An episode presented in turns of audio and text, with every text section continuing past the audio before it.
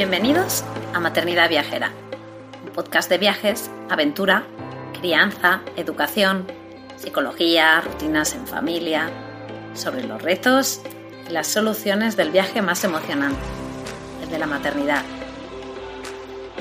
Si este programa te inspira, si te da ideas de viaje, te anima a vivir nuevas aventuras, te reta a salir de tu zona de confort, si te ayuda a mejorar tu paz maternidad generar tu vida o si simplemente te alegra un poquito tus días, te animo a apoyarnos formando parte de nuestra membresía anual.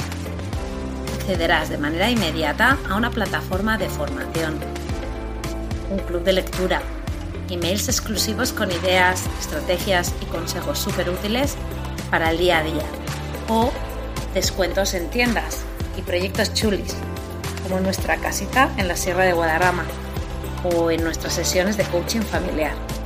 Y ahora sí, vamos con el episodio de hoy.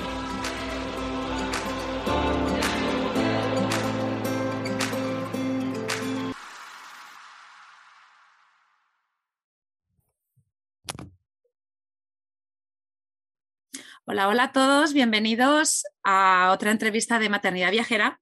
Hoy estoy con Carla Martínez. Carla Martínez es la mamá viajera de Ligrones en Ruta y de Planeta World Schooling.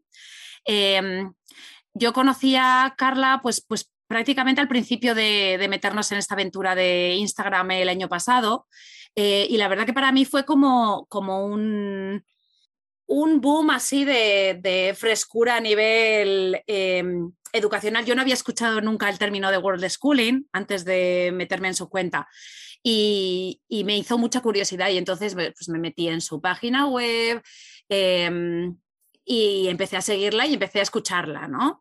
Y la verdad que, bueno, pues a partir de ese momento, pues se me han abierto en mi mente pues muchas cosas que antes no, las tenía abiertas, ¿no?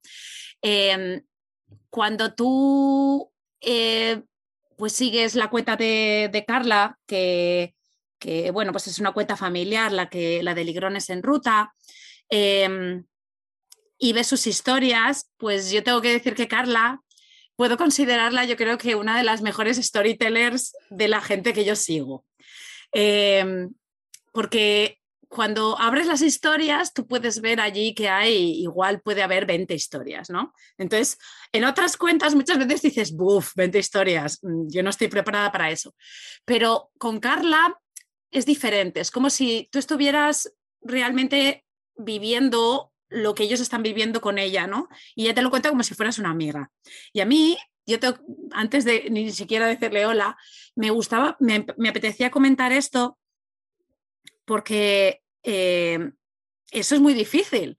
Eso es muy difícil. Eh, yo, mm, así como de vez en cuando, así cada tres o cuatro semanas, de repente aparezco, pero comunicar de esa manera a través de las redes sociales o a través de un, de un vídeo o de un directo me parece que es súper complicado.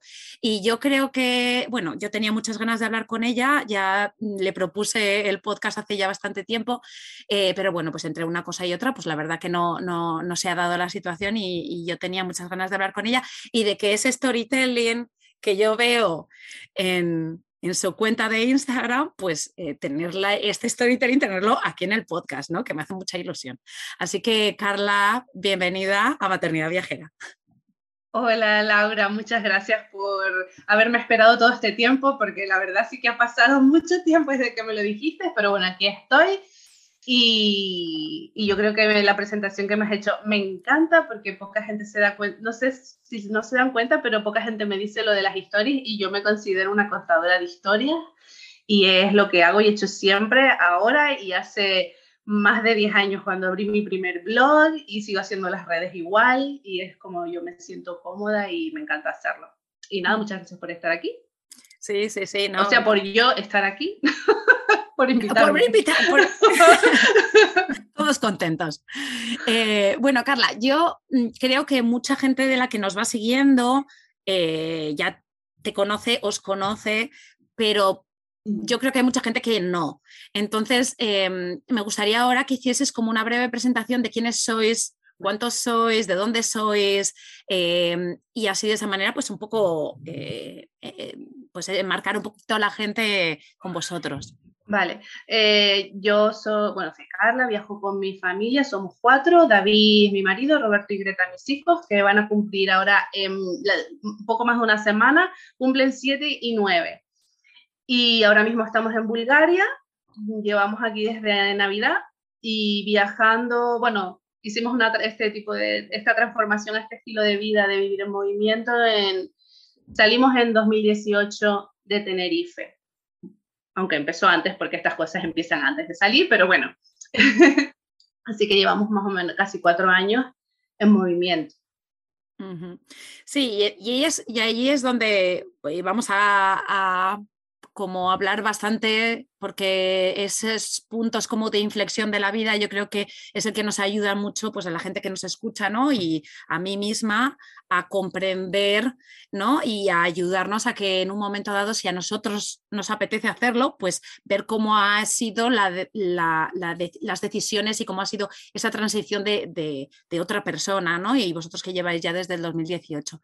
Em, pero y bueno, y al final hablaremos pues del World Schooling, que es eh, pues bueno, pues este término que ya os he hablado antes, que me parece que, bueno, pues que todos nos, beneficiaríamos de ellos si sabiéramos un poco, supiéramos un poco más, ¿no? Entonces, em, nosotros siempre, bueno, yo aquí en el, en el podcast, pues ya sabéis que, que intento pues ir a antes, ¿no? De, del momento en el que uno se convierte, de una se convierte en madre, porque, pues bueno, pues al final eh, también nos da eh, recursos, ¿no? Como para nosotros comprender, ¿no? Y de dónde venimos para saber cómo somos ahora. Y entonces, pues yo voy a hablar un poco de, pues, de tu familia, ¿no? Quiero preguntarte de que, me expliques em, cómo recuerdas tú eh, de pequeña, ¿no? Eh, eh, hablamos primero quizás de los viajes y las salidas que hacíais con tus padres, ¿no? Que, que, yo sé que tú tienes mucha familia en la península, pero, pero vosotros sois de, tú naciste en Tenerife, ¿no? Y entonces, pues me apetecía que, comentasteis un poco, comentasteis un poco, pues cómo, cómo eran esos viajes, eh, si, si realmente eso crees que, pues bueno, pues te, influyó a que luego más adelante, ya de, jovencita, pues, pues quisieras moverte también fuera de, Tenerife? Pues mira, en realidad mis padres ambos son de la península y toda mi familia está en la península. Ellos se, mudaron a, a, Tenerife porque mi padre estudió astrofísica y entonces se fue a Tenerife al Instituto de Astrofísica de Canarias. Y mi madre, pues, fue, mi madre era enfermera, pidió traslado y se quedaron allí. Y allí nacimos mi hermana y yo. Y allí es de donde soy, vamos, y donde crecí todo, hasta los 30 y largos que nos fuimos de allí.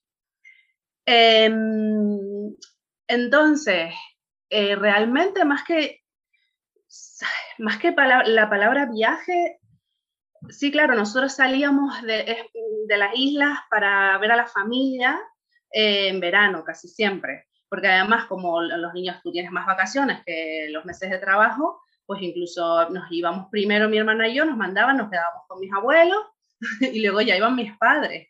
Claro, porque no, tú tienes tres meses de vacaciones y tus padres pues tienen un mes.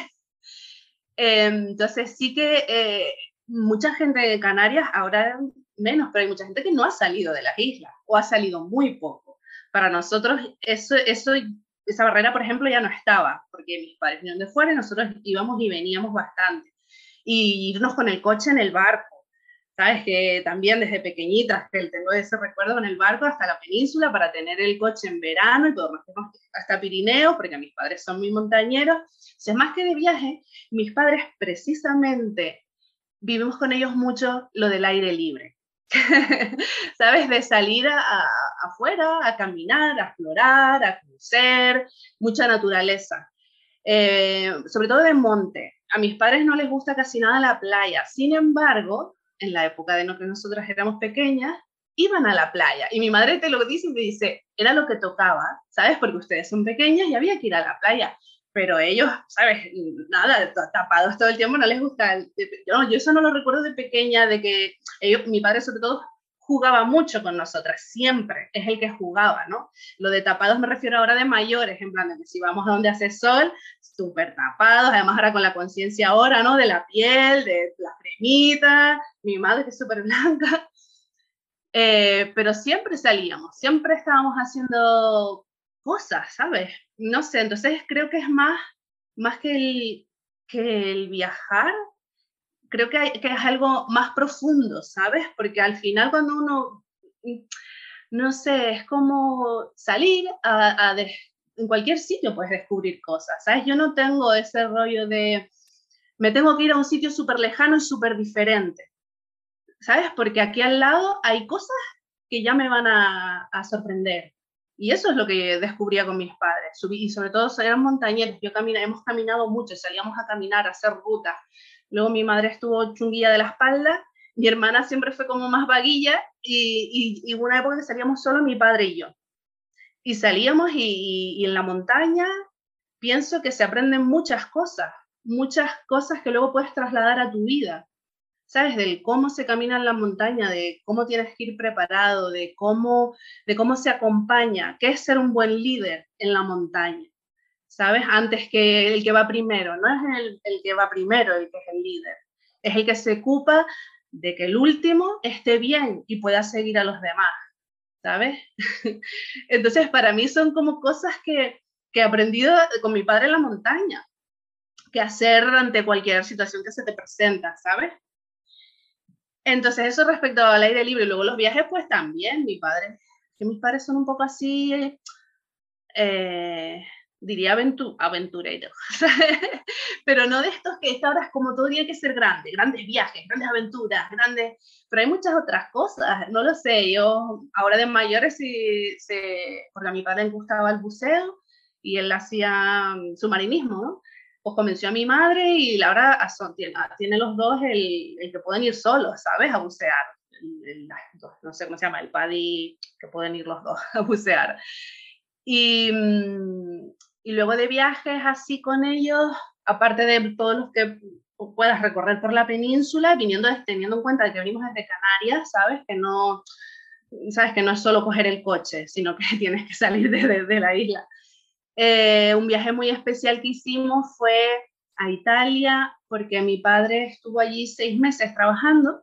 Entonces, pues mi madre se cogió, no sé cómo lo hizo, pero bueno, estuvimos tres meses en Italia y fuimos con el coche desde Canarias. ¿Sabes? En plan, pasando por Valencia, recuerdo, porque nos despedimos de mis primas y todos y de mis abuelos. Y fue un viaje muy especial porque pasamos por Francia y fuimos a Euro Disney. Bueno, estuvimos en los Alpes, en Chamonix, todas las montañas, con los telesillas, los teleféricos estos que van por arriba, súper chulos. Y estuvimos viviendo en Teramo, en un pueblito mmm, al norte de Italia, allí en el, en el observatorio, en, en, la, en la forestería, que era como la, la casita donde se quedaban pues los investigadores, ¿no? Y con las familias, habían dos, la forestería y la forestería nueva, era como la nueva, ¿no? Y ahí estuvimos tres meses, e incluso vino mi abuela un mes, mi abuela vivía en Valencia, estuvo un mes, fueron en el 92 porque eran las Olimpiadas, me acuerdo que veíamos las Olimpiadas eh, allí en la tele, en italiano decía, Barcelona, chiama Roma. y bueno, ese fue como un viaje muy especial que recuerdo, yo tenía 10 años, eh, que bueno, fuimos a los Apeninos, subimos al Gran Sasso, que es en la montaña de allí, durmiendo en el refugio y todo. Eh, bueno, fuimos a Roma, bueno, yo qué sé, eh, ese fue un viaje así especial. Y luego hemos seguido viajando con ellos, hasta de mayores, ¿sabes? Que, mmm, no sé, la, verdad que la adolescencia no recuerdo mucho, en plan, íbamos en verano con mis primas, allí al pueblo, en Penáguila, que, bueno, un pueblo de, Alicante, donde mis primas tienen una casa, y claro, como allí empezábamos a las fiestas y todo eso, pues mmm, como que en esa época no me acuerdo tanto, pero luego de mayores volvimos a viajar con ellos, 20, 20, 20 y pocos, así hasta, hasta los 30, porque la última vez vino hasta David y también el novio de mi hermana. Y alquilábamos una casa en Pirineos, una casa rural, porque somos súper eh, fan de los Pirineos. Lo eran mis padres, mis padres se iban, mi padre se iba un mes entero arriba cuando tenía 18 años y se quedaba acampado donde el refugio de Gori, en Ordesa.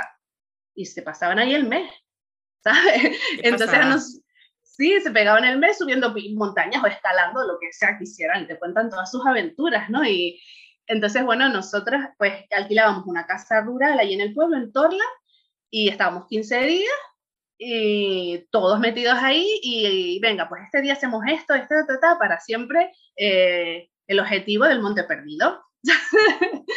y, lo, lo, último eso, ya con David, ¿sabes? Que no sé qué, qué año fue, 2010, creo que fue la última vez, 2010. Me, me, ha gustado mucho lo que has dicho de que tus padres eh, los consideras aventureros, eh, ¿no? ¿no? sé si te has fijado, pero en la primera temporada nosotros pusimos el nombre de Maternidad Viajera, que a mí me gusta mucho el nombre, y ahora la segunda es Maternidad Viajera y Aventurera. y lo puse, pero porque eh, con, con, la misma idea de lo que tú has explicado hasta ahora, ¿no? Y es un poco el mensaje que también queremos nosotros trasladar desde tanto desde la cuenta a la web o, de, desde aquí, que no hace falta irte a Tailandia o a China o hacer, o sea, hacerlo más exótico para realmente darle a los a tus hijos y a ti la experiencia de, descubrir, ¿no? Y no necesito esperarme al verano para irme a la península o irme a Italia, sino la mentalidad de, de vivir aventuras diariamente, ¿no? Porque pues muchas veces, ¿no? Nos vemos un poco eh, influenciados pues, por, por, la gente que viaja a tiempo completo o que eh, estáis em, en movimiento pero hay una gran parte de la población pues, pues que sigue pues, con sus trabajos y sus vacaciones, ¿no? Entonces, pues, ahí también meto un poco el tema del world schooling, ¿no? Que una familia que tiene unos horarios normales, o sea, normales más comunes, también puede vivir aventuras y también puede tener la mentalidad. Pero es que para, para vivir aventuras y para tener esta curiosidad, es que, no sé, te, te, iba a decir, solo tienes que abrir la puerta de tu casa, pero es que incluso aunque no la abras, creo que es mucho más importante para la infancia. O sea, como tú les estás enseñando la vida, que cualquier otra cosa. O sea, ¿qué actitud tienes tú? ¿Qué actitud tiene? Para mí la vida es maravillosa. Para mí todo me asombra todavía, ¿sabes? si tú eres capaz de transmitir ese asombro y mira allí, mira lo que está pasando y ¿sabes qué es? No, pues yo tampoco sé lo que es. Pues, pues vamos a verlo. Quiero decir, pero si tienes al lado a alguien, da igual que te vayas a China. Yo, es que se me olvidó contarte un viaje que hicimos de mayor, que fuimos a China con mis padres en el 2008. Eh, y yo tuve esa experiencia, era, fue un viaje en grupo, porque íbamos, porque mi madre hacía tai chi muchos años y se apuntó, incluso tiene, podría ser, es maestra de tai chi, ¿sabes? Pero ella no estaba interesada en ser maestra, pero bueno, hizo todos los cursos y yo me apunté los últimos años que ella, bueno, ella sigue en tai chi, pero estuve yendo unos años con ella. Y ese año, pues bueno, iban todos los años a China. Como era el, fue el año este de la crisis, 2008, pues mi padre tenía un dinero ahí que, dice, que había perdido y dice, mira, tengo este dinero vamos a gastárnoslo antes de que sigamos perdiendo, algo así, no sé qué tenía. Y entonces nos preguntó a mi hermana y a mí si queríamos ir con ellos. Y fue como, hola, sí, claro. así que nos fuimos los cuatro a China. Y fue un viaje en grupo. Yo nunca, nunca habíamos hecho un viaje en grupo. Yo no. Bueno, ahora mis padres con lo de buceo sí que hacen viajes con, con más buceadores. Bueno, pero ahí me di cuenta de lo limitado del pensamiento o visión de alguna gente cuando estábamos, vale, estábamos en, en Bután se llama, que se escribe Bután, no es Bután, no es Bután el país, sino en, dentro de China, en, los, en las provincias de, ¿cómo se llamaba? Hubei, pues hay unos montes y unos templos, y no sé, pues allí es donde hacíamos el, el curso, de, íbamos y hacíamos un curso de una semana intensiva o 10 días eran de, de Tai Chi con un maestro que, bueno, que yo era, que el chico era Dios haciendo Tai Chi, y, y nada, y en las horas de las comidas y tal, recuerdo la gente que no queja, bueno, era queja en verdad, diciendo, pues la verdad que es como que el, el, el café con leche de España, ¿sabes? O de, encima casi todos canarios eran, ¿no? De allí, de donde... Todo empezando a comparar con lo que teníamos en Canarias y es que aquí no había, la comida allí, o sea, era de temporada lo que había y al principio la, o sea, te huelen mal, ¿sabes? No sé, la cocina. Eh, y al final, de, o sea, dejabas, dejabas de comer. O sea, yo al final, o sea, comía hasta que ya no necesitabas más, porque no era una, no te apetecía comer la comida, ¿sabes? En plan, las verduras hervidas, las que tocaban, ¿no? De, de allí. Platos muy básicos con lo que tocaba.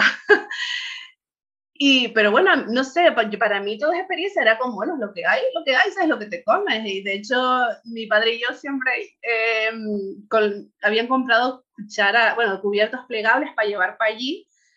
Pero yo y mi padre, era, ¿sabes? Sí, yo con los palillos. Yo, si allí toca con lo que con palillos, con palillos. Si toca esto, pues esto, ¿sabes? Y lo haces, pues como es allí, es un tiempo limitado, vas a experimentarlo y, y ya está. Y, y aún o sea, aún no siendo esto de viajeros de grandes viajes a muchos países diferentes, tenemos esa actitud, pero es una actitud, no es, no sé, es algo que a mí me transmitió él, ¿sabes? Y, y así vamos. Y yo escuchaba a la gente y digo, ¿pero por qué están hablando de Canarias? ¿Sabes? Venimos 20 días a un país, al otro maldito lado del mundo, y solo hablas de dónde vienes. Y, y eso me llamó la atención, ¿sabes? Entonces pienso que o sea, que da igual que te vayas a otro al mundo si vas a estar hablando de lo que no hay o de lo que echas de menos, en vez de, pues, vale, a lo mejor no te gusta lo que hay, pero eh, es lo que has venido a probar, es lo que has venido a, a conocer, ¿no? Sí, sí, que la, la, actitud lo es todo, ¿no? Pero no la actitud en el viaje, sino la actitud en la vida. Exacto, exacto. Y, y, allí conecta un poco con lo que me dices de tu padre, ¿no? Con el tema del, del, de los palillos, ¿no? Y de la, de la aventura también con tu madre. Eh, al final lo que estamos haciendo nosotros como padres es, es, dar una copia 24 horas al día prácticamente, o sea, un modelo, ¿no? Dar un modelo de, cómo tomarnos la vida todo el tiempo, ¿no? Y yo soy misma, yo culpable de, muchas veces, pues puede ser más negativa o tal. Ya estoy cambiando, ¿eh, Carla, estoy cambiando. Pero eso no es ser culpable de nada, o sea, eres tú si tú eres así, pues eso es lo que hay, ¿sabes? Tampoco, si a ti no te gusta, cambia, pero por ti, ¿sabes? Y ellos, y ya, y ellos pues lo verán. Sí, pero, pero es verdad que con la, con la ayuda de los niños, ¿no? Cuando tú te, das cuenta, te das cuenta de cosas que, que, tú las llevabas haciendo siempre y de repente te estás, estás viendo que una persona te está mirando y entonces te, auto, te autoanalizas mucho más y eres capaz de, de, reflexionar de que muchas veces la actitud que tomamos ante las cosas pues, pues puede ser mejorable y nos puede mejorar a nosotros mismos, ya no solo a la visión que tienen los niños.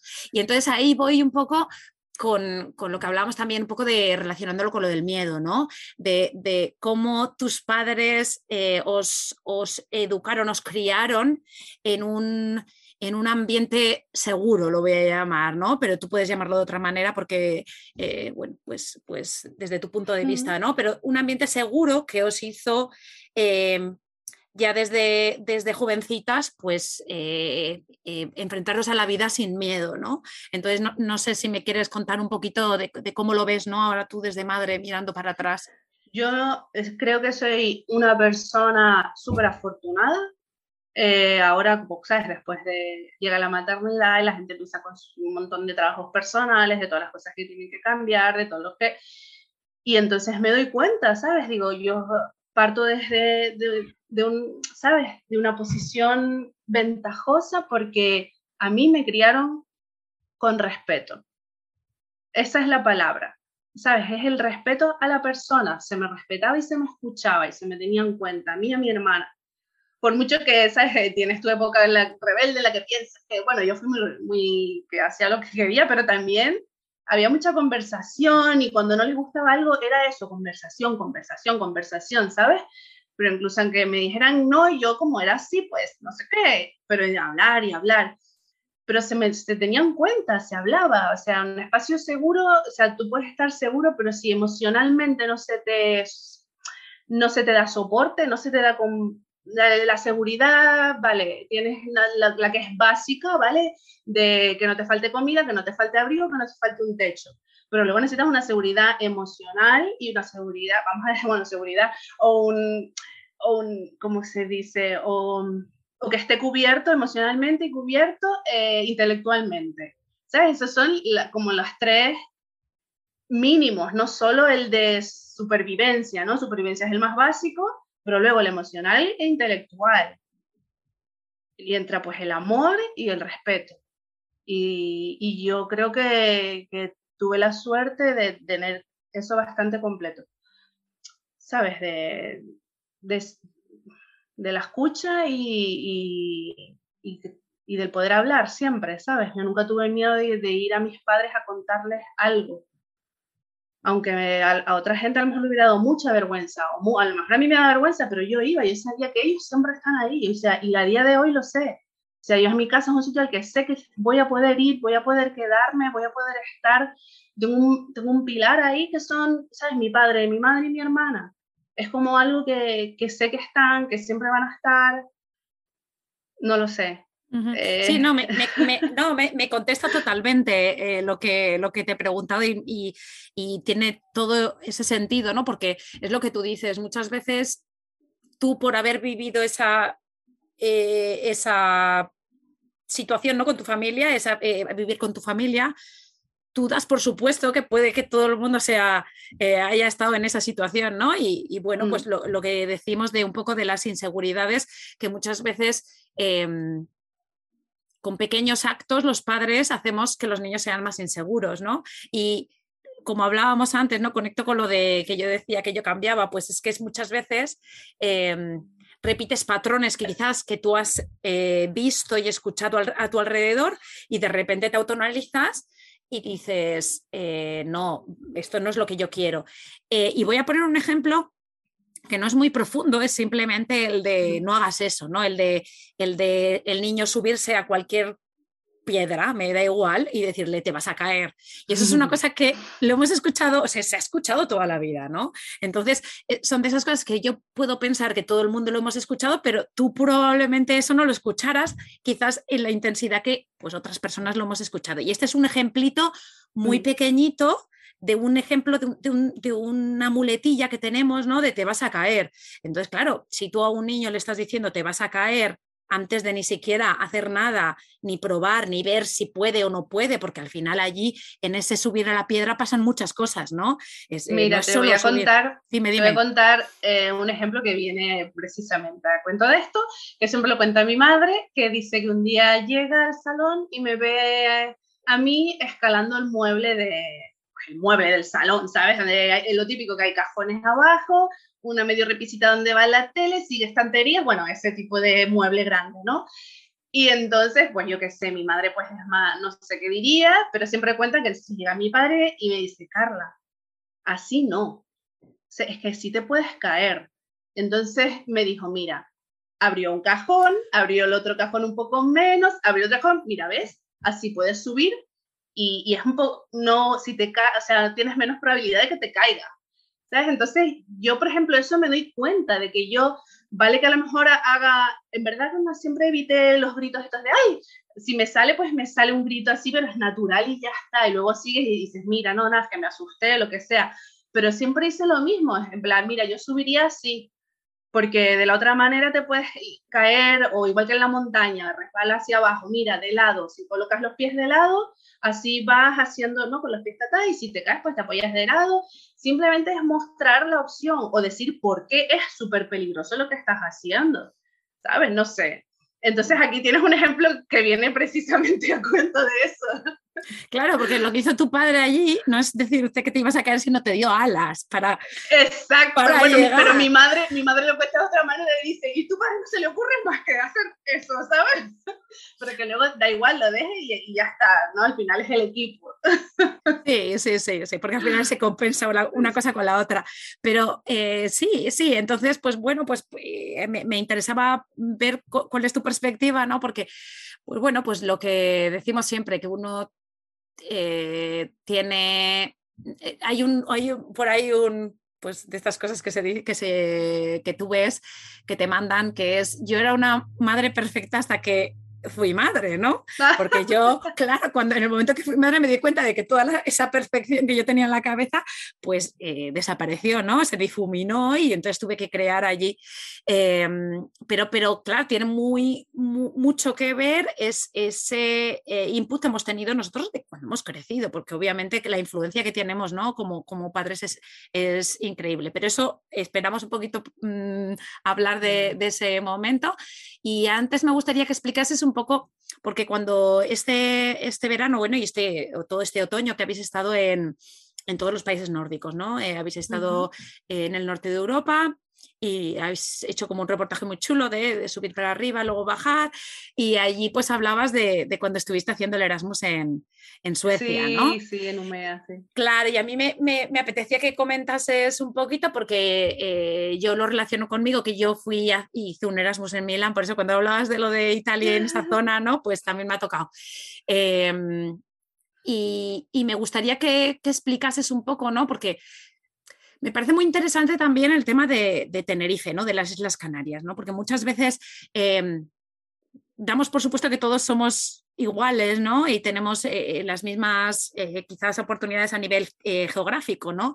Y es verdad que, claro, es que ya no es ni siquiera están las Islas Baleares, ¿no? Que coges un, ferry y, en unas horas pasas una noche y ya estás, ¿no? Sino que estamos hablando de tres días de ferry, ¿no? ¿Son tres días de ferry? Sí, antes el de, antiguamente eran tres horas, o sea, tres horas, tres días. Ahora un poquito más rápido, sí, según de la isla en la que salgas, ¿sabes? Porque tarda 24 horas, si sales de Tenerife, tarda 24 horas en salir de las islas, porque pasa Tenerife, Gran Canaria, Fuerteventura, Lanzarote, ¿sabes? Estás como un montón de horas sin salir del archipiélago. Pero sí, son, son 30 y pico horas, es ahora 36. Creo. Por eso que, que, que, no es lo mismo, no es lo mismo irte a Y es muy caro, y además es muy caro mis padres cuando fueron a Canarias creo que estuvieron tres años sin salir, sin poder ir a la península, ¿sabes? Hasta que no tenían dinero. Sí, exacto. Entonces, pues, pues tú en ese momento, o sea, tú ya habías, mm, te habías movido mucho y eso se entiende porque tantos canarios no salen, ¿no? Porque al final es muy, es, es, un, es un reto realmente salir de allí y, y antes, estamos hablando pues de los 80, los 90, pues tampoco es como ahora el tema de las compañías aéreas, ¿no? Mm. Entonces, eh, bueno, pues simplemente dar ese dato o, enfatizar quizás ese dato, ¿no? De, allí. Pero tú llega un momento que tú vas, eh, entras en la universidad y decides irte a hacer un Erasmus, ¿no? Entonces, ¿cómo fue eso, no?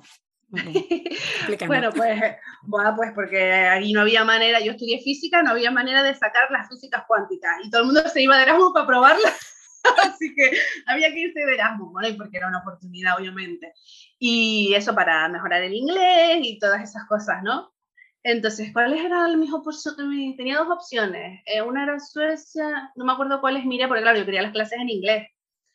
No me acuerdo cuál era la otra, pero bueno, me pareció Suecia más, eh, ¿cómo te diría? Más exótico, que era muy diferente de donde yo estaba y además al norte. Yo decía, no, lo más al norte. Y todo el mundo, ¿pero por qué os ha ido? No sé, porque es súper diferente, ¿sabes? Como era lo, lo, Y entonces elegí Suecia, allá al norte, Umeo se llama. Y mm, la verdad es que yo antes de llegar allí ya viví mucho, ¿sabes? Yo llegué allí y ya parecía que ya había hecho mi año era. ¿Por qué? Porque yo el año anterior conocí a un chico alemán un chico muy alto y con, con rastas y rubio. Eh, y me enamoré de él, ¿sabes? Y entonces él se fue, se iba en verano a, ¿a dónde me dijo? No, perdón, a, a ver. Yo iba a parar a, en Alemania, porque él volvía, él estuvo un tiempo ahí en Canarias, y bueno, que me iba donde estaba él, ¿sabes? En Alemania, pero luego resulta que estaba en Dinamarca, en Dinamarca, sí, en Dinamarca, en Cristiania, eh, sí, estaba quedándose en Cristiania, en la ciudad libre de Cristiania, ¿sabes? Imagínate. Eh, y entonces digo, coño, yo iba sola, ¿sabes? Mm, ¿Qué edad tenía? Verá, veintipico, ¿sabes? Yo tardé mucho en terminar la carrera, entonces no tenía 18, 19, eran 23, 24, ¿sabes? Y mm, vale, tengo que cambiar, o sea, tengo que llegar a Alemania donde me recoge su madre con una foto de él para que ella la identificara. Em, y entonces me lleva a casa de la hermana, donde duermo una noche y se queda una de mis maletas. Claro, yo me iba para un año, ¿sabes? Yo iba a hacer una escala antes de irme a Suecia. Lo pasaba a ver un mes y ya me iba para Suecia para mi año. Entonces yo iba con mi super equipaje, ¿sabes? Que ahora viajo con menos que lo que llevaba en aquel viaje, pero bueno. Y, y luego me cogí un autobús eh, para llegar hasta donde estaba la Cristiana, con mi tienda de campaña, porque bueno, al final lo que pasó ahí es que este chico, cuando yo llegué, estaba con otra chica. y, y bueno, parece una telenovela, pero para mí fue un, viaje tremendo, ¿sabes? De llegar a un sitio. Es la primera vez que yo viajaba sola. a un sitio, ¿sabes? Siempre he estado con mi familia, lo que fuera. De verme sola en un lugar, ¿sabes? Ya no tanto porque él no, ¿sabes? Porque estaba con otro, lo que fuera, ¿no? Sino, wow, ahora estoy en, un, en la ciudad libre de Cristiana, en una tienda de campaña, yo sola, no sabía ni que allí no había euros, ¿sabes? Cuando llegué había corona y, o sea, de esto de sentirte estúpida a cada cosa que vas a hacer, ¿sabes? Y claro, yo acababa de salir y yo no le dije nada a mis padres ni a mi hermana, nada. Hasta que un día vamos a una fiesta, no sé qué, y, y claro, lo veo con la otra chica, que además era española también, y me sentí tan mal y fue como salí fuera, llamé a mi hermana, digo, Paula, me está pasando esto, no sé qué. Y entonces me dice, ¿por qué no vienes? ¿Por qué no? Yo era, yo no puedo volver, acabo de salir para un año, no me voy a volver a la primera cosa que me pasa, ¿sabes? ¿Por qué no se lo dices a papá y mamá? No, no, y luego, ¿sabes? Bueno, mm, dije, se lo, obviamente se los dije, no, pero era como que yo necesito, es mi manera de ser, necesito un tiempo en el que todo como que se coloca, se reposa y entonces soy capaz de, de comunicarlo, ¿no? No lo sé. Bueno, y porque tengo a mi hermana, a lo mejor si no estuviera mi hermana hubiera hablado directamente con mis padres, no sé. Y aquel día volví desde la casa esa en bicicleta hasta Cristiania, me acuerdo que me fui, dije, me, quiero ir. No sabía volver y le dije, ¿me puedes dibujar un mapa? al, chico, claro, ahí no íbamos con smartphone ni nada, ¿sabes? me dibujó un mapa en un folio, en un folio, ¿eh? me dibujó el mapa y yo con eso me fui. Y yo iba en la bicicleta, que encima era malísima en la bicicleta. Yo no son como estos del norte que van sin manos y casi que sin pies, ¿sabes? Y yo muy mala en bici, mira, parando para mirar el mapa, preocupada porque se iba a oscurecer, pero no se iba a oscurecer porque el sol tardaba un montón en el horizonte y me daba cuenta y digo, wow, sí que tarda en, en, anochecer. Bueno, y me acordaba de mis amigos, ¿sabes? yo tengo casi todos los amigos míos y de mi hermana, son chicos y, hay uno en particular que nunca nos dejaba. Yo pensaba en mi amigo Domingo, yo, seguro que él me habría acompañado, siempre, me, siempre nos acompañaba en las fiestas a hacer pis, a todos. A todos. ¿no?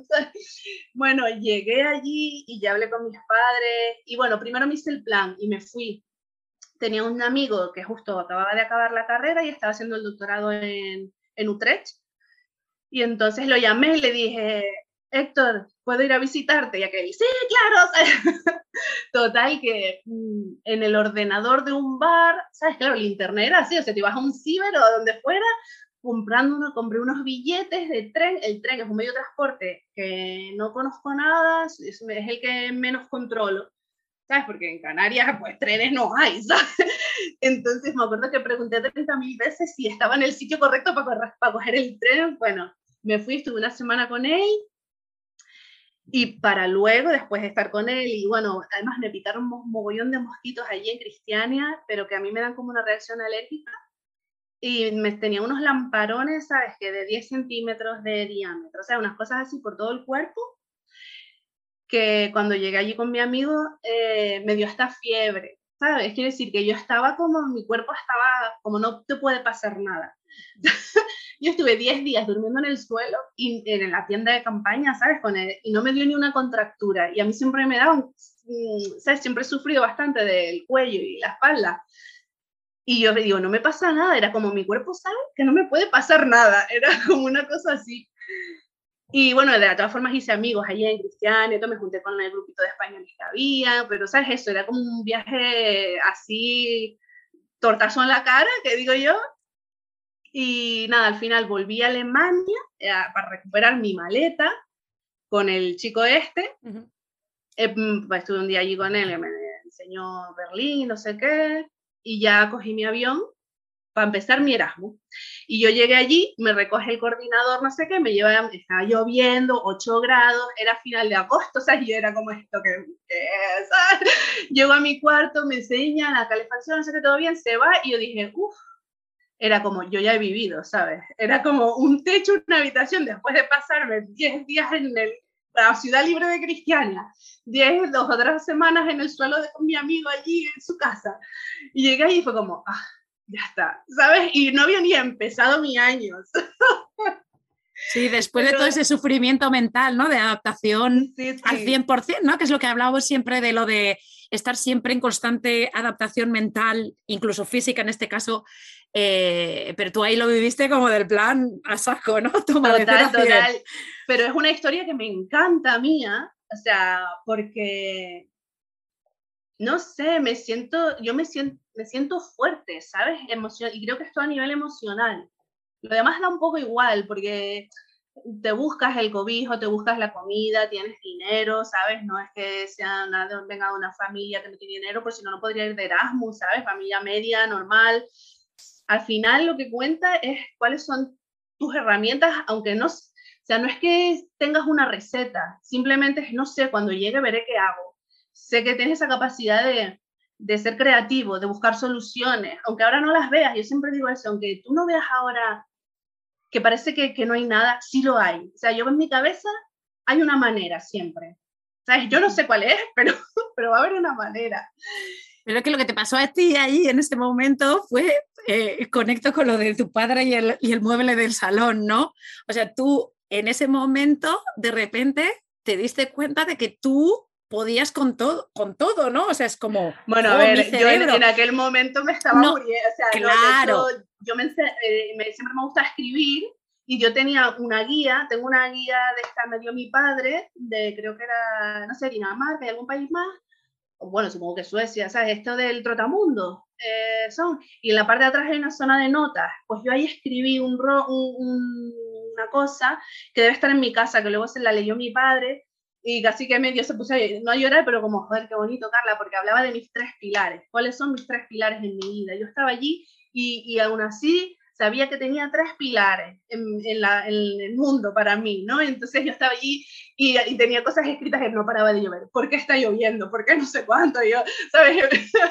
y, y de llorar también, decir, pero que, ¿sabes cuándo me ponía mal? Cuando me miraba desde fuera es mientras yo estoy en el presente viviendo porque tengo que sobrevivir, ¿sabes? En plan, que hago ahora, que no sé cuánto, cuando estás ahí como estratagemando, que digo yo, pero si me miraba desde fuera, en plan de, no, mira, ¿qué, qué, mierda me está pasando?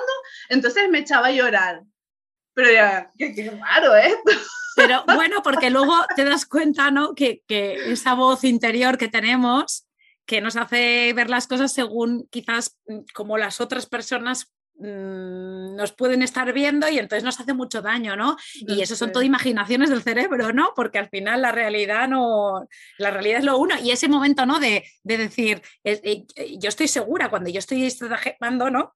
Yo estoy mm. segura conmigo misma. Y eso esto es también muy poderoso, ¿no? Mentalmente pensar que cuando tú estás, estás bien, ¿no? Y que hay momentos en los que ahí mm. entran otros factores, ¿no? Que te hacen inestabilizarte, ¿no? Eso, y nada, mi madre, cuando, la, cuando les conté a mis padres, mi madre sí que me decía eh, como, pero ven, ¿sabes? Como que, y yo era como algo que no iba a ser. Y luego cuando ya estuve en Suecia, eh, mis padres vinieron a verme eh, al poquito. Yo llegué a final de agosto, pues yo creo que en octubre, septiembre, principio de octubre, porque en octubre ya nevó y todavía yo no estuvieron con nieve, me acuerdo. Y me, me, acuerdo que mi padre me dijo como, no sé si las palabras fueron que estaba orgulloso, pero algo así como que le, que le había sorprendido o que estaba orgulloso de que como que no hubiera vuelto, ¿sabes? que, que, me hubiera, que me había quedado. Y claro, yo le digo, tío, es que me había ido, pues no me iba a la primera cosa que me pasa, ¿sabes? Eso, bueno, lo que ya te conté. Y luego nada, mi año Erasmus yo me lo pasé al principio claro, como yo lo que quería era, ¿sabes?, hablar inglés, yo me separé de todos los españoles, nunca estuve con ellos, solo muy poquito, y luego al final, al final fue un año entero. Al final lo fui a buscar porque necesitas como que alguien se ría de tus chistes, que te, sabes, como esa, ese entendimiento fácil. y nada, estuve todo el año también saliendo con un chico sueco. Así que, nada, no sé, de mi año Erasmus es que lo, lo más, la experiencia más fuerte me pasó antes de llegar y luego la experiencia de vivir en un lugar tan oscuro. Es como lo más así, no es el frío, sino es la oscuridad, lo que, lo que hace que, digamos, yo dejé de ser yo una depresión y te das cuenta y dices, ¿qué pasa? ¿Qué me pasa? Y es, y es la, la oscuridad, ¿no? De, de, ponerte muy triste y llorar todos los días y, no saber qué pasa, intentar activarte, porque yo soy muy de pruebo esto, pruebo lo otro, porque yo no sé, esta. Y dije, venga, hacer ejercicio. Me iba al gimnasio, me ponía a correr y a los cinco minutos estaba agotada. Y yo, ¿pero qué pasa? Y no es mi cuerpo, es mi cabeza. O sea, la cabeza te, te controla, pero de una manera brutal.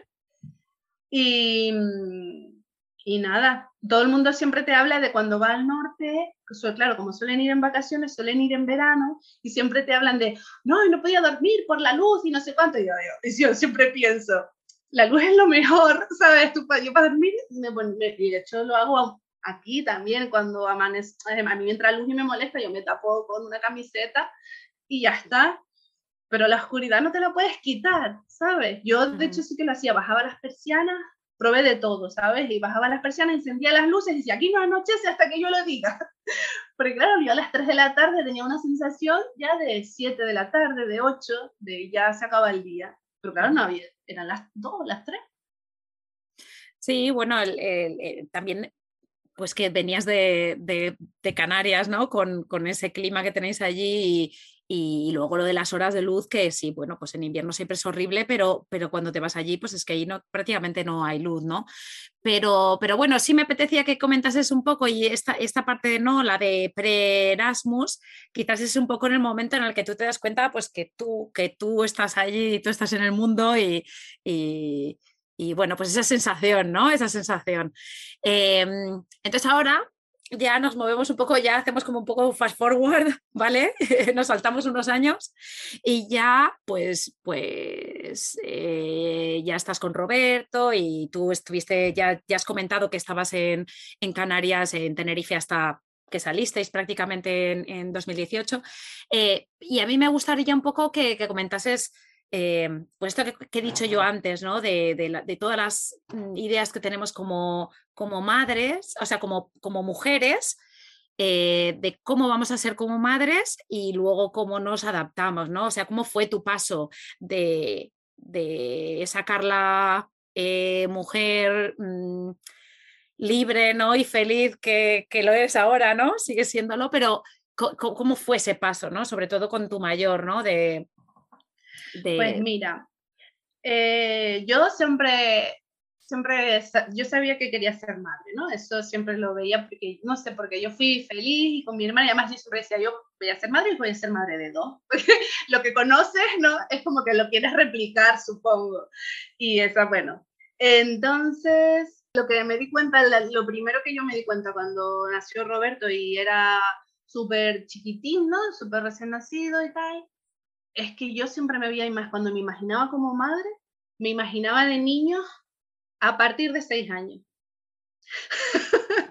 y creo la primera parte no, no la visualizabas, ¿no? No, no, directamente yo cuando me imaginaba como madre era haciendo cosas, pero creo que es porque, porque es a partir de a lo mejor de cuando tienes esos recuerdos más guays, ¿sabes? De hacer cosas y con mis padres, pues claro, yo me imaginaba así, por la montaña, haciendo actividades. Entonces, claro, cuando yo me veo con aquel bicho, a mí lo que me pasa es que me doy, ese es un bicho, claro, sí, sí, es que Laura se ríe, pero mi, mi padre siempre dice, todo el mundo dice que los recién nacidos son bonitos, pero parecen cerditos. Entonces yo me veo, lo que yo veo es que tengo, que hay un instinto que a, que a mí nadie me puede parar, ni callar, pero que veo que la sociedad en la que vivimos no está preparada para acoger. Eso es lo primero, ¿sabes? Entonces ahí empiezo a, empiezas a cortocircuitar. no cortocircuitar, sino yo empiezo a buscar mis soluciones. La mayoría de la gente, eh, en general, no podemos con todo, no se puede. Y entonces eh, uno se, se va anestesiando. Y eso es así, y yo lo viví porque también, eh, claro, yo tengo, tengo la, tenía la suerte de que trabajaba en la universidad, o sea, estaba haciendo el doctorado.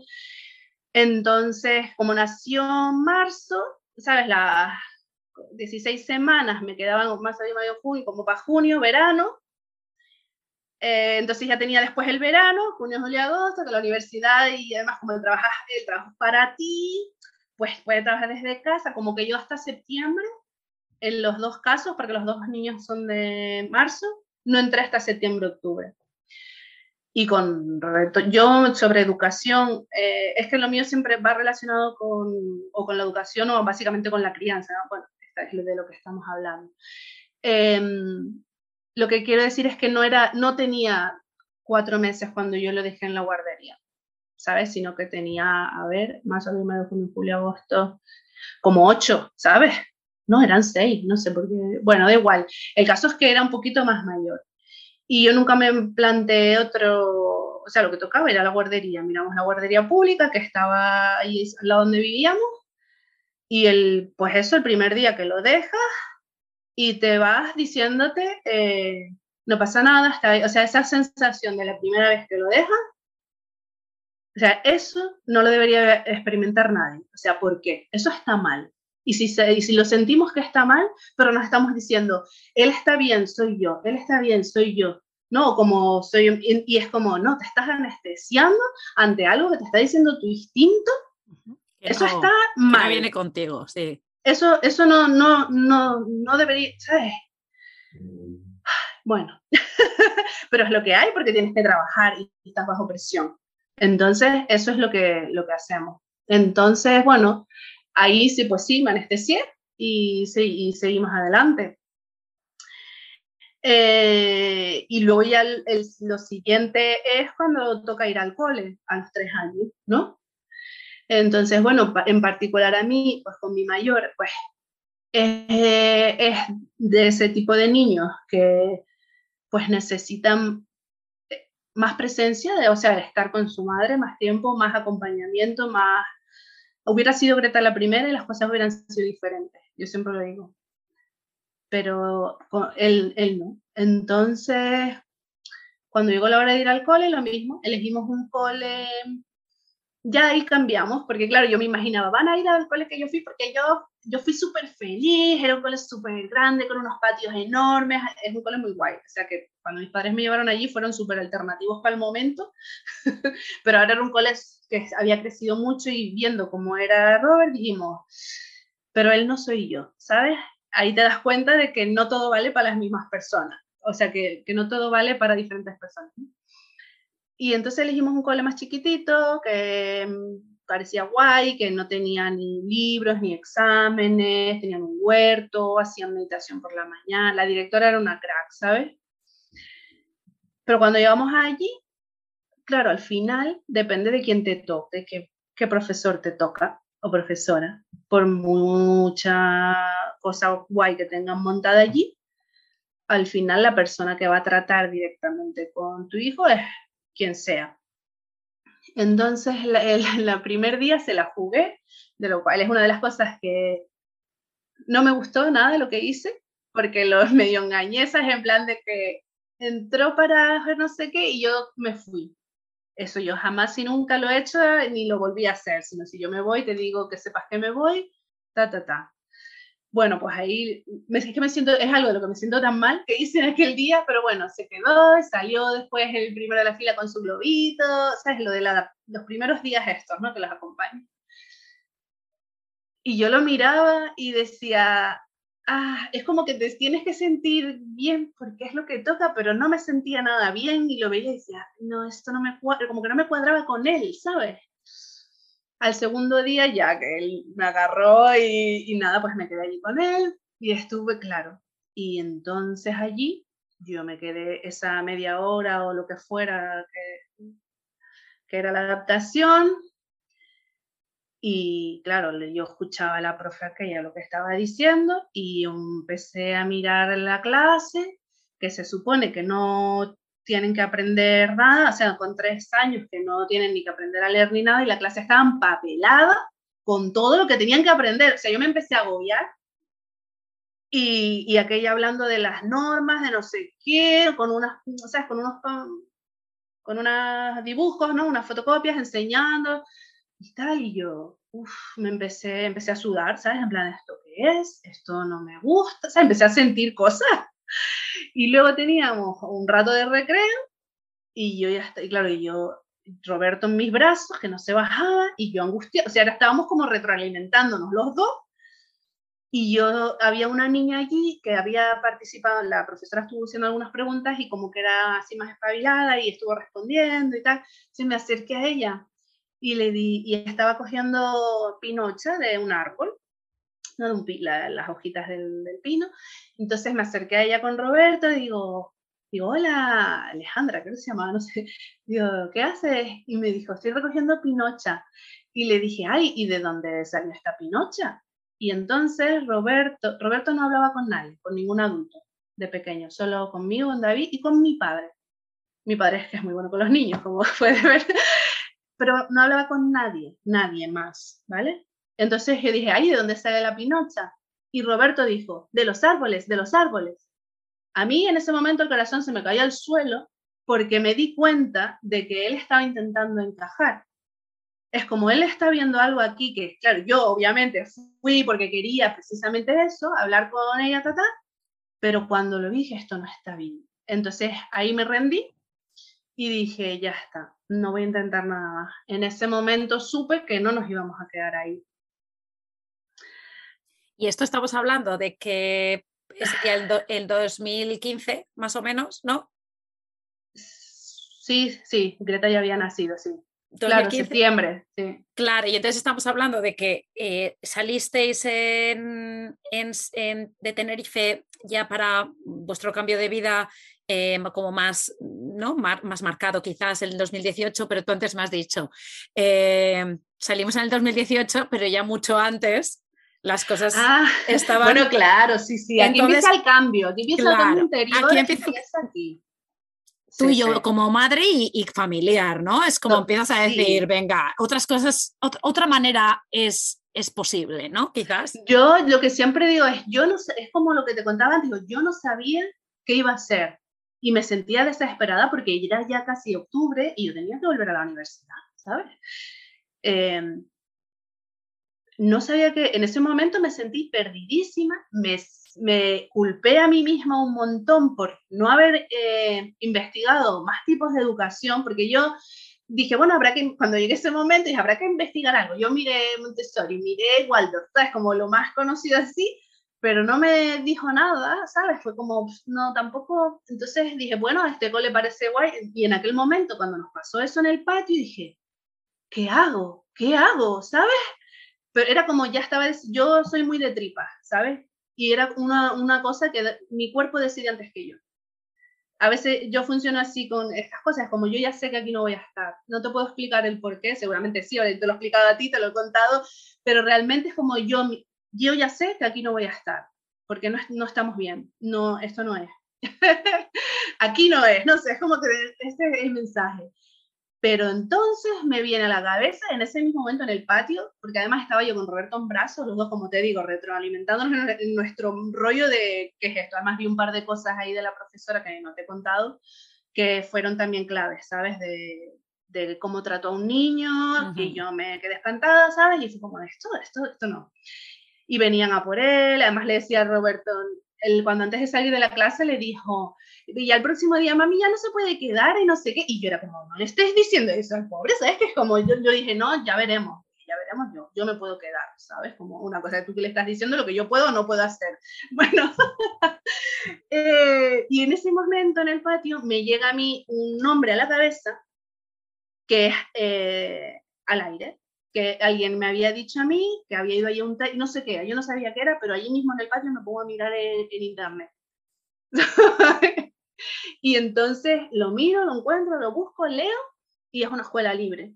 Entonces me pongo a leer eso y digo, ¿esto, esto, esto qué es? ¿Esto, qué esto sí, ¿no? Esto sí. No sé lo que era, no tenía ni idea de lo que era, no sabía si era un cole, no sabía, no, no, no sabía nada, no conocía, nunca había escuchado qué era eso, de la educación libre, ni, ni nada. Pero bueno, ya nos fuimos allí, llegué a casa esperando que llegara David para contarle, digo, mira David, no nos vamos a quedar en este cole. Eh, le cuento, digo, tenemos que llamar a esto. O sea, yo ya iba como con la solución, ¿sabes? Y el siguiente, bueno, no sé si quieres que te siga contando, porque... no, sí, sí, sí.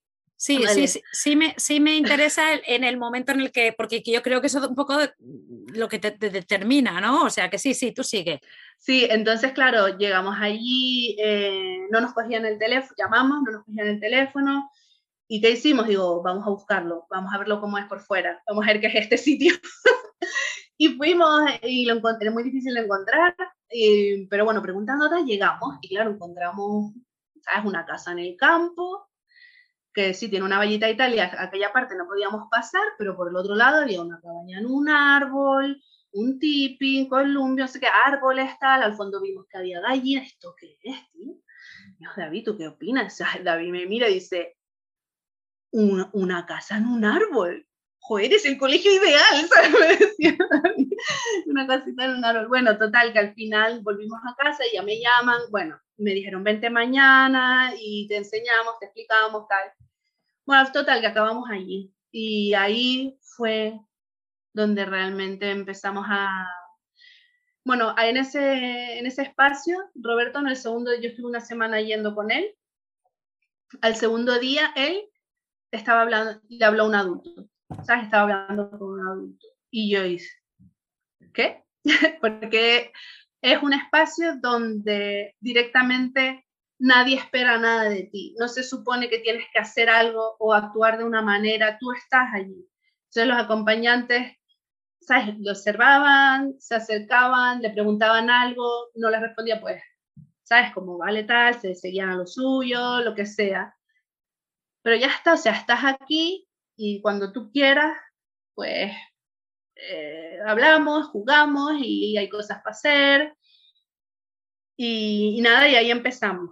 Eh, aún así la separación con Robert costó también igualmente, pero bueno, era un espacio donde sabes que se va a quedar y la gente que se va a quedar acompañándole eh, lo va, va, a validar que tu madre no está. No te van a distraer con otras cosas, sino lo que está pasando es esto, pero estamos contigo, ¿sabes? Es, es otra manera de acompañar, ¿sabes? De, y de estar con, con, los, con los niños como personas, como iguales, básicamente, o, con, o como alguien igual que, que sí que tiene una estabilidad o un control que te puede eh, sostener, que te puede sostener y, y, y acompañar.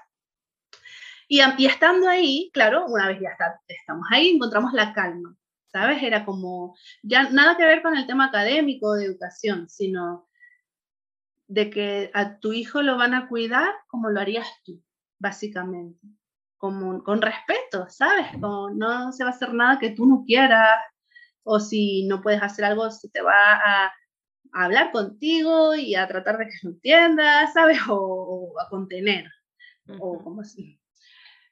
Y una vez todo eso está en calma, es cuando nosotros, ahí decir, yo ahí digo, yo quiero esto. O sea, le estamos ofreciendo algo a nuestro hijo que yo quiero para mí.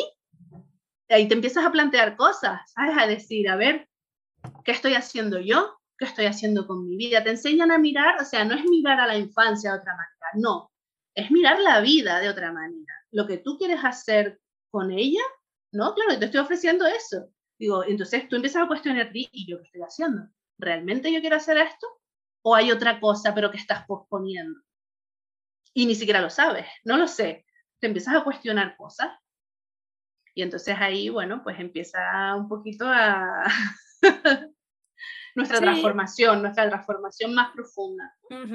Claro, y, y claro, ahí yo a ver, eh, eh, lo, que siempre se dice de la rueda del hámster, eso es real. O sea, eso la gente puede eh, intentar decir, oh, pero no es tan malo, oh, pero, pero, eso es real. O sea, tú estás como persona dirigido en cada cultura, es de manera diferente, ¿no? Porque cada cultura tenemos un tipo diferente de rueda de hámster, ¿no? Porque no es lo mismo nacer en un sitio que nacer en otro, eh, con lo que es las expectativas que tiene la sociedad eh, con respecto a ti, ¿no? Y cómo va a ser tu vida.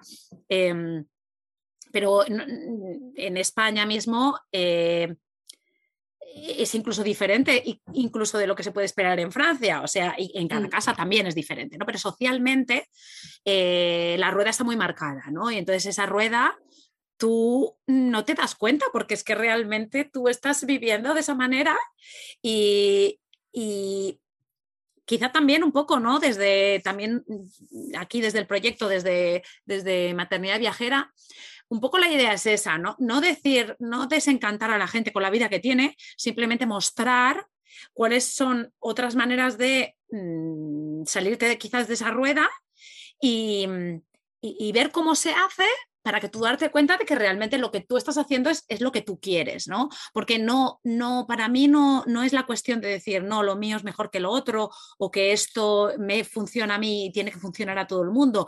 Todo lo contrario, ¿no? Cada persona, igual que cada niño, necesitamos una cosa diferente, ¿no? Entonces, el, realmente el darte cuenta de que tú, el camino que estás llevando, es el camino de, lo que realmente tú quieres, ¿no? Y entonces a ti en ese momento fue ese momento de, de jope, salir de, esa rueda eh, que habías caminado estos treinta y pico años y darte cuenta. Pero fíjate, a mí me, vale mucho eh, esto que me estás explicando porque quizás yo desde vuestro perfil ya veo el ahora, ¿no? Y a mí este proceso me, me, apetecía mucho saberlo para saber...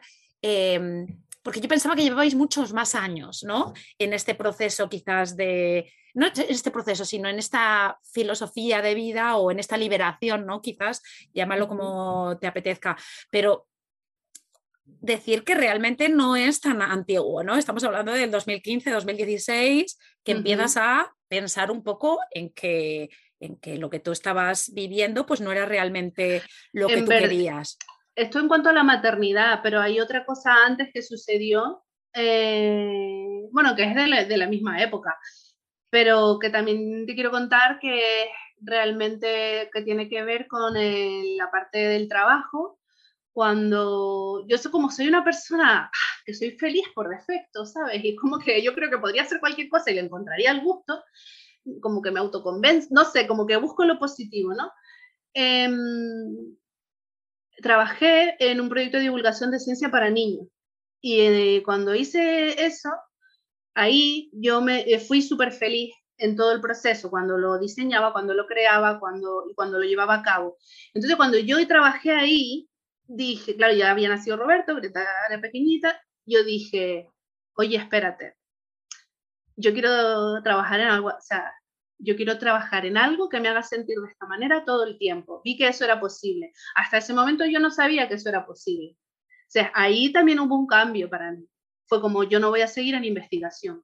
Yo me di cuenta y dije, yo no sé qué voy a hacer, pero yo quiero trabajar en algo que, me, que, yo me sienta de esta forma todo el tiempo. O sea, eso fue otro ingrediente que también es importante. No, es súper importante porque además yo justo, súper importante, porque yo justo te iba a preguntar, es que física Mm, sí, es que yo me di cuenta, yo con el tiempo me di cuenta de que a mí la parte que más me gustaba era la de comunicar, ¿sabes? Cada vez que íbamos a un congreso, toda la gente elige póster, porque pones el póster y lo cuentas a quien viene a verlo o no. y a mí me gustaba hacer charlas, ¿sabes? Entonces, eh, lo que me gustaba, y eso que, imagínate, en ciencia, que es un público es bastante hostil, en un congreso, y aún así, pues a mí me era lo que me gustaba. Entonces, sí, eso, claro, sí, pero es que me gusta, no sé. Sí, sí, pero... Pero, eso a mí, eso nos ha dado mucho, mucha información también en la parte de educación, eh, de por qué, yo estudié, por qué yo estudié física. Obviamente, yo conociéndome a mí ahora, o sea, no me, a mí me gustó estudiar física, me encanta la ciencia, pero obviamente yo soy una persona, no sé, como que, que mi, mi espíritu, mi cosa, tiene que ver con otras cosas, es más, es más arte, yo tenía que haber estudiado, siempre digo, tenía que haber estudiado teatro, porque soy, soy muy dramática, me interpreto, me gusta contar cuentos, y bueno, estudié música también, estudié en el conservatorio, pero a la vez también decía, tenía que haber estudiado biología, porque me encanta, a ver, de datos que me acuerdo que nadie se tiene por qué acordar, son de biología, ¿sabes? De nombres de huesos o de partes del intestino, ¿por qué me acuerdo de eso yo? O de cosas de animales, ¿sabes? Pero bueno, sí, estudié física porque, no sé, pensé cuando era buena estudiante, cuando eres buena estudiante vas por ciencia, eh, aparte de que se me de que me gusta todo, por decirlo de alguna manera, y el, cuando llegó el momento dije, es que la física lo explica todo. Aparte de que tu padre es astrofísico. Pero es astrofísico, ¿sabes? Que Miguel decía, él, fue un poco igual, dice, dentro de física, ¿qué hago? Pues la astrofísica que no sirve para nada. Porque al final es, o sea, que es una manera de hablar, ¿no? Pero al final como te vas a lo básico, a lo que realmente te da unas bases sobre las que construir casi cualquier cosa, ¿no? Sí, pero a mí me parece muy interesante porque lo primero yo sabía que habías hecho el doctorado y tal, y claro, cuando tú estás tan metido dentro de una cosa que, que pues que realmente te gusta, ¿no? Pues yo mm, no sabía cómo saliste de allí, ¿no? No sabía qué fue lo que te hizo pensar que había otra cosa o que te gustaba otra cosa, pero lo que tú has dicho, ¿no? El proyecto que te unió a la educación y a los niños y, a la, y, conectó con tu eh, storyteller, ¿no? Y entonces ya, pues como que todo se juntó en el mismo momento, ¿no? Eh, no, no, no fue quizás como yo me imaginaba decir, he hecho el sacrificio de dejar eh, pues mi trabajo como investigadora. Bueno, o sea, yo me fui sin leer el doctorado. Mm. Ahí yo me enfrenté a algo que o sea, yo lo tengo, tenía todo hecho, todo hecho. Eh, pero al final. Estuve un poco abandonada.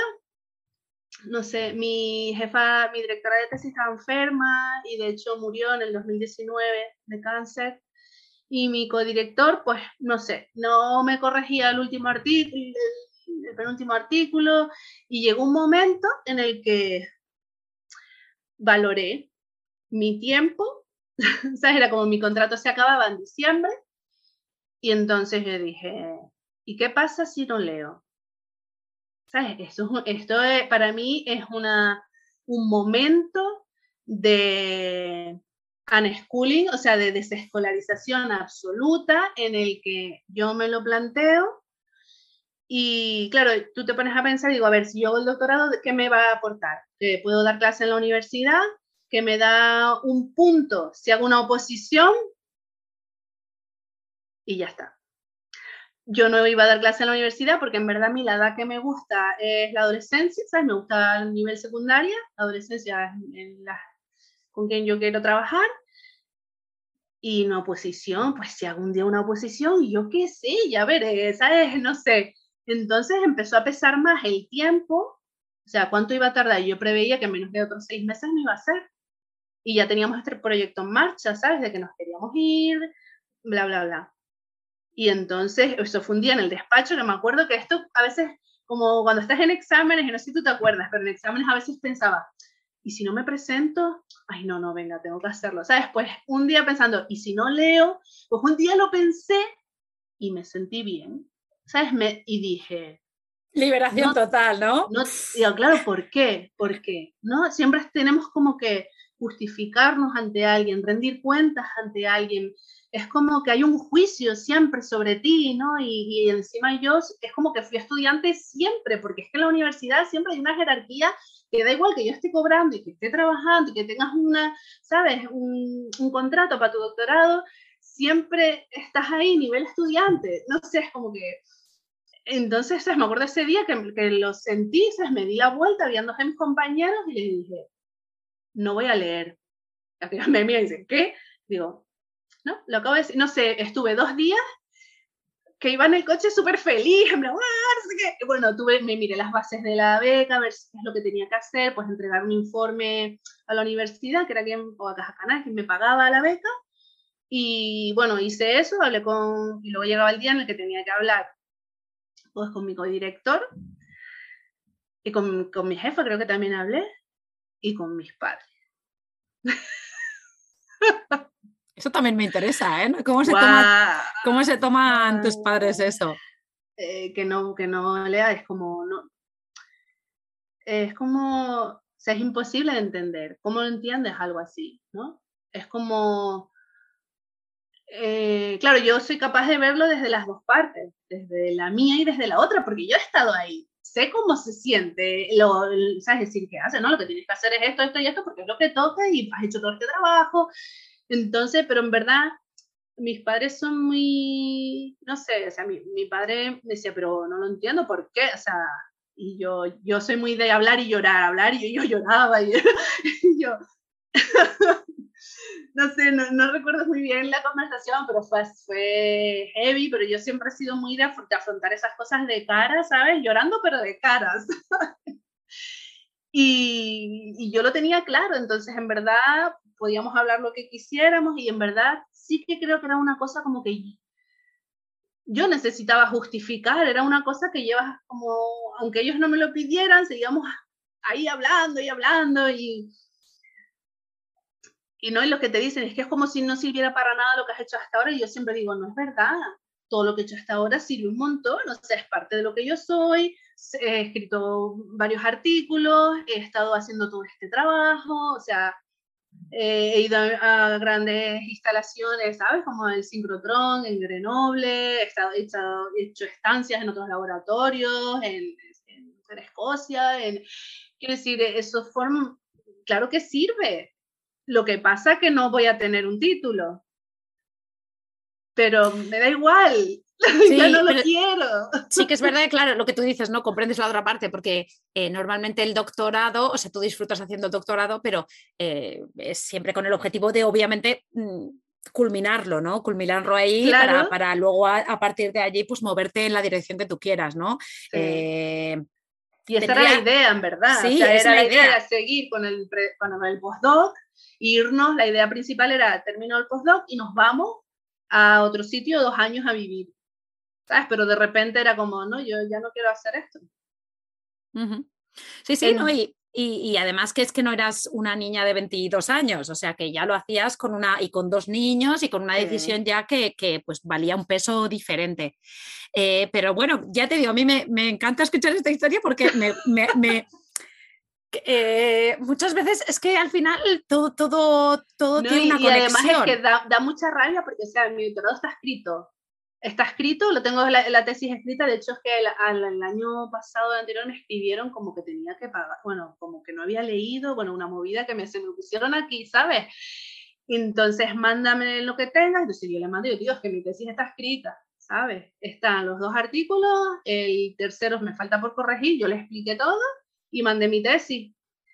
O sea, está hecho. Pero ya está. No sé, no, yo como no, ¿sabes? Está, lo hacemos todo por sí. Y cuanto más títulos, mejor.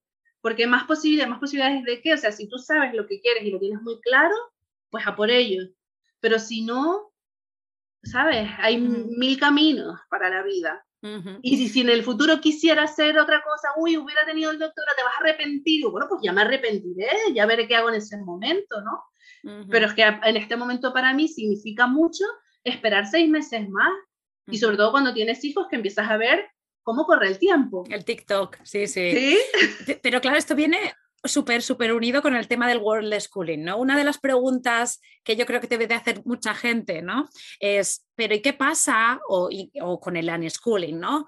Pero ¿qué pasa si luego quieren ir a la universidad? ¿Y qué pasa si luego tal, ¿no? Entonces, eh, yo creo que lo has dicho de varias maneras, ¿no? Eh, eh, pero, pero como el concepto es, hay maneras de siempre va a haber una opción. Siempre, va a haber opción. Efectivamente. Entonces, eh, tener que estar pensando en lo que va a pasar en un futuro por esa, efectivamente entonces esa es un poco también la, filosofía world, schooler no y, y, ahí hablamos dentro de nada de cinco minutitos eh, pero que me, parece que, que, no pues también conecta no con ese punto de, de, de qué pasa si no pues vamos a ver mm, habrá que ver qué, qué es lo que se quiere hacer y cuáles son los medios para llegar a eso en un momento dado de la vida y eso, lo de las maneras, ¿no? De que siempre hay opciones. Em, entonces ya tomáis esa decisión, eh, tú no les, eh, tú tienes ese punto, ¿no? De inflexión total eh, ahí de, y, y, entonces ya pues decidís que lo que queréis hacer es cambiar ya radicalmente vuestros, o sea, saliros, ¿no? Totalmente de,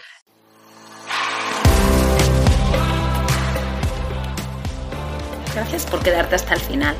Espero que te haya gustado. Te animo a compartirlo con tus amigas o amigos y apoyarnos formando parte de nuestra membresía anual. Te espero la semana que viene.